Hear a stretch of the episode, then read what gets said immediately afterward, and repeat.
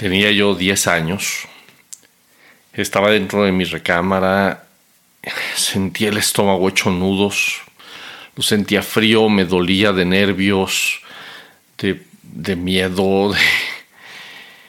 Cuando escuché que mi papá abrió la puerta de mi cuarto, sentí que se me cayó el corazón. Lo que pasa es que yo no quería eh, que él se diera cuenta de, de cómo me estaba yendo en matemáticas. Ya llevaba varios meses del año, estaba en cuarto de primaria y la verdad es que me iba muy bien en todo y en matemáticas fatal, terrible me iba. Ya había reprobado varios meses, cada vez que me daban la boleta en la escuela, yo hacía la firma y mi papá y la regresaba a la escuela.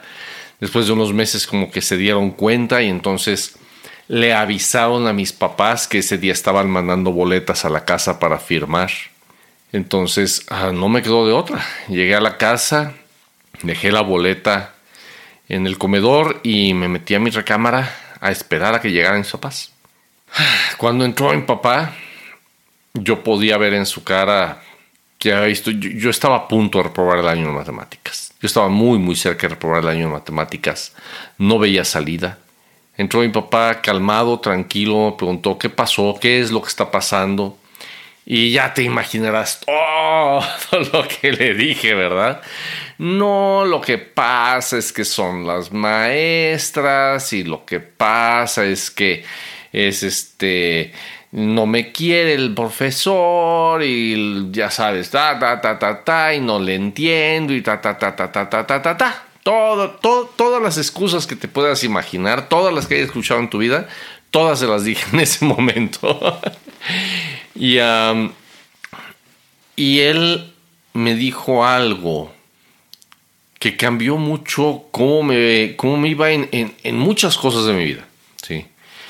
Me dijo, deja de verlo como un problema, deja de verlo como algo que no puedes hacer y velo como un juego, velo como a ver qué tan bueno puede ser. Y ah, yo estaba tan preocupado por reprobar el año que, le hice caso. Empecé a verlo como un juego. Y ah, muy rápidamente me convertí en el mejor de la clase en matemáticas, pasé el año sin problemas y nunca en mi vida volví a tener con matemáticas problemas primaria, secundaria, preparatoria, universidad. Nunca volví a tener problemas con eso. Y ah, yo no lo sabía hasta, hasta ya adulto en alguna ocasión vi un, video de los de TED en el que estaban hablando de, justamente de tomar algo y convertirlo en un juego, lo que ahora se le llama gamification. Y, eh, y cuando tú te enfrentas con algo que no te está funcionando como quieres, cuando nos encontramos con problemas en nuestro negocio, que, que con, con, situaciones que nos cuesta trabajo resolver, ya sea de sistemas o sea de lo que sea. Un excelente punto para comenzar es precisamente eso, es decir, muy bien, ¿qué puedo hacer? ¿Qué puedo mejorar? Ah, y, y, sinceramente es, es una manera en que si tú estás viendo solamente el problema, si tú te enfocas solamente en el problema, en lo que es que no puedo, está difícil, es que, que esto no lo puedo sacar adelante, etc. ¿Por qué esto siempre me pasa a mí?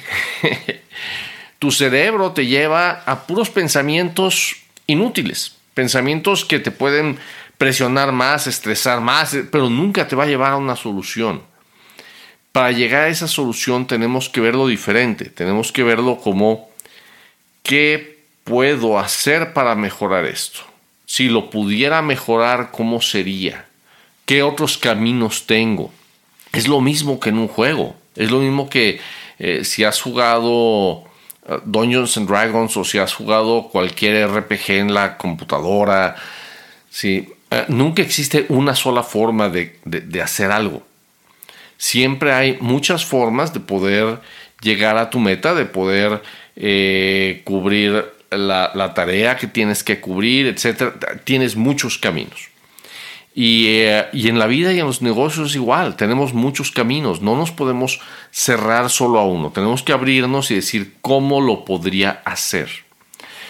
Tony Robbins, él dice, la calidad de nuestra vida es la calidad de nuestras preguntas. Si, ah, si me pregunto, si, digo, híjole, yo de, plano con esto, Dios, no sé qué voy a hacer, porque esto siempre me pasa a mí, pues la pregunta es una pregunta de muy mala calidad y la respuesta que vamos a obtener va a ser pésima. Porque eres un tonto, porque no te debiste haber metido en esto, porque para esto no sirves, porque mil cosas que nos va a decir nuestro cerebro, ¿verdad? Pero si en vez de eso lo vemos como que si yo lo pudiera hacer, ¿cómo lo podría hacer? Imaginemos que estamos en un juego en la computadora y estamos buscando diferentes maneras de poder llegar a la meta. Y, ah, y al momento en el que lo vemos como un juego, como de qué maneras lo puedo lograr, pasa algo increíble. Y es que empezamos a encontrar salidas. Y a lo mejor probamos una y no funciona, a lo mejor probamos otra y no funciona, pero a lo mejor la tercera nos va a funcionar o la cuarta nos va a funcionar.